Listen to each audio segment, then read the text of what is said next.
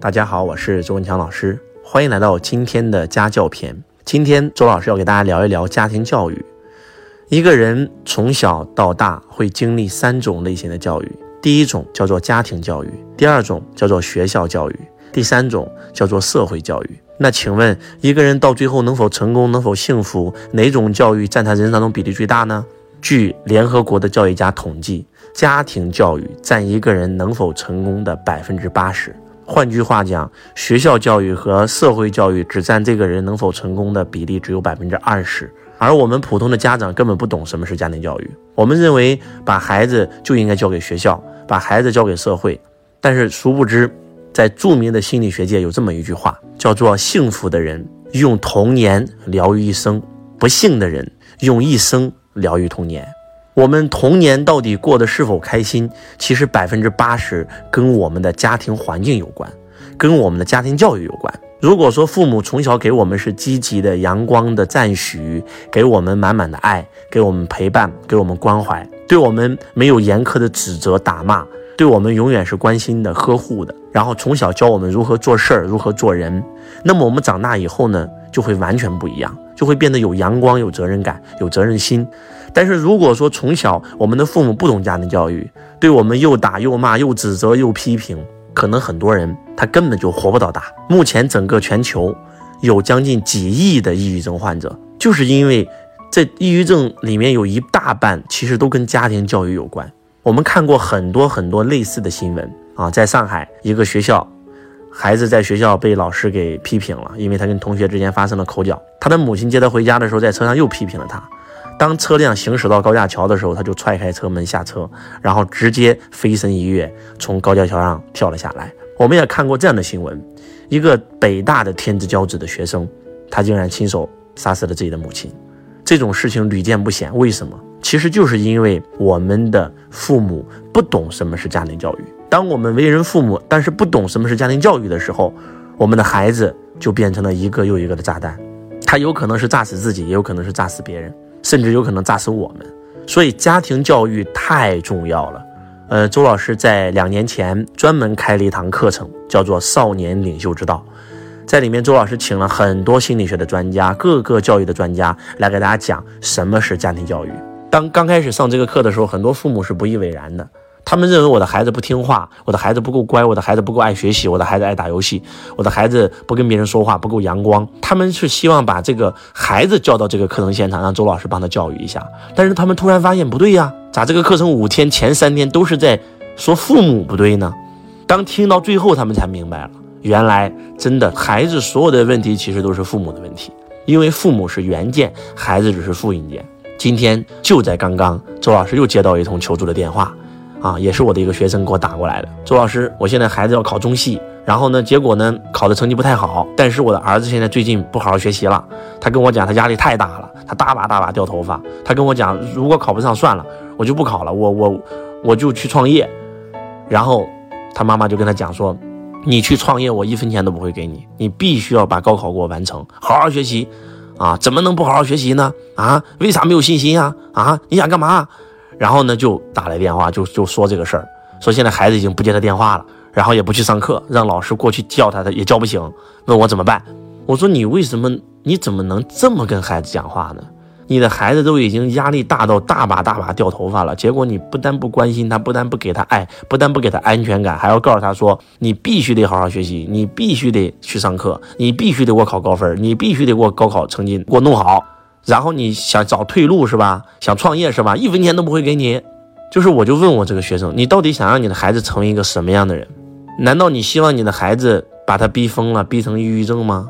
像很多孩子一样，因为高考不好就飞身一跃吗？他说我不想。我说那你希望你的孩子将来就算很有钱，但是他不认你这个妈，他觉得在你身上得不到任何的关怀，他就算再有钱，跟你断绝了母子关系，你希望得到这样的结果吗？他说不是。我说，那你肯定想要的是什么结果？你的孩子很阳光、很善良、很爱你，不管他这个未来混得如何，他都非常关爱你，用他全身心的来照顾你、来爱你，是不是这样？他说是。我说，那你就让你孩子感受到你的爱呀！你怎么能跟孩子这么说话呢？有多少人是因为高考成绩没考好就选择了飞身一跃？为什么会这样？是因为我们作为家长，我们作为老师，我们作为学校，给孩子营造了一个环境，就你这个人如果高考考坏了，你就废了，就给孩子这样一个价值观。所以当孩子认为自己没考好的时候，他觉得自己人生也就废了，所以他们就飞身一跃，就从此囤废了，就抑郁了，对不对？我就问我这个学生，我说你参加过高考吗？老师我没有。我说那你现在企业不做的挺好吗？我再问你，周老师参加过高考吗？也没有。那现在不也混得挺好吗？就是我们站在孩子的角度，天天告诉孩子啊，你要好好高考，好不好你就废了。但是我们都没参加过高考，我们现在不过得也挺好的吗？高考不是孩子人生当中最重要的一件事儿，考得好没关系，挺好；考得不好没关系，也挺好。不管你考得好不好，妈妈永远爱你。你应该这么跟孩子讲话，对吧？妈妈永远是你这个中流砥柱，妈妈永远是你的靠山。你应该给到孩子满满的爱呀。孩子为什么反抗？就是在你这里感受不到爱呀。在这里，我要问大家一个问题啊。你们觉得是亲子关系比较重要，还是亲子教育比较重要？我们可能很多人说，那肯定亲子教育啊，必须要教育孩子啊。错，亲子关系大于亲子教育。为什么？因为当你跟孩子关系不好的时候，你再讲再多的东西，他都不会听不进去的。但是当你跟他关系好的时候，你根本不需要讲，他为了让父母放心，他就会去努力。大家能听懂吗？而且永远记住，身教大于言教。什么叫身教大于言教啊？啊，天天跟孩子讲不要看手机，看手机看久了眼睛会瞎。结果你自己跟你老公天天在床上抱着手机看手机，对吧？所以很多孩子在抖音里不是拍这样的段子吗？你认为最大的谎言是什么？妈妈说看手机会瞎，看书不会。妈妈说看手机会瞎，结果他天天看手机，他不会。大人看手机不会瞎，小孩看手机就会瞎。就身教大于言教。你看我教育我的孩子看书，我不需要跟他讲大道理，他一进我的房间全是书。我房间里有书桌，我房间里我的床头柜上。我的电视柜上全是书，每天我都在看书。不但我看书，他妈妈也在看书，爸爸也在看书。那我们就会告诉孩子，你是不是应该也要看书呢？那爸爸妈妈今天这么成功，就是因为爱看书啊。你潜移默化的去影响他啊。老公老婆天天玩手机，然后指着孩子鼻子骂，来你得看书，那孩子心里咋想？我觉得啊，大家一定得用心的学学家庭教育的课程。未来有机会走进周老师的财道课程现场，周老师目前的财道课程现场，每一次都会请一个国内最顶尖的教育孩子的专家来跟你们分享一下什么是家庭教育。真的，当父母不懂家庭教育的时候，你的孩子随时就是一颗炸弹。秦始皇很厉害，但是他这辈子最大的遗憾就是没有把自己的孩子教育好。我们看大宅门里面的白景熙也很厉害，但是就是没有把自己的孩子教育好。作为一个老板。要用三分之一的时间经营现在，三分之一的时间经营未来，另外三分之一的时间就是经营企业接班人。我们父母总是想当甩手掌柜，认为教育孩子是学校的事儿。在座各位，你的孩子出去做错事儿了，别人是怎么骂他的？真没家教。你看，没有一个人说，哎，学校没有把他教育好，说的是真没家教。什么是家教？那不就是父母对孩子的教育吗？你不教你孩子怎么做人，长大以后，骗子会教他怎么做人。对吧？警察会教他怎么做人。你希望你的孩子是你教呢，还是这个社会教呢？所以呼吁大家关注家庭教育，多学习学习家庭教育的内容。财商教育其实也是属于家庭教育的范畴。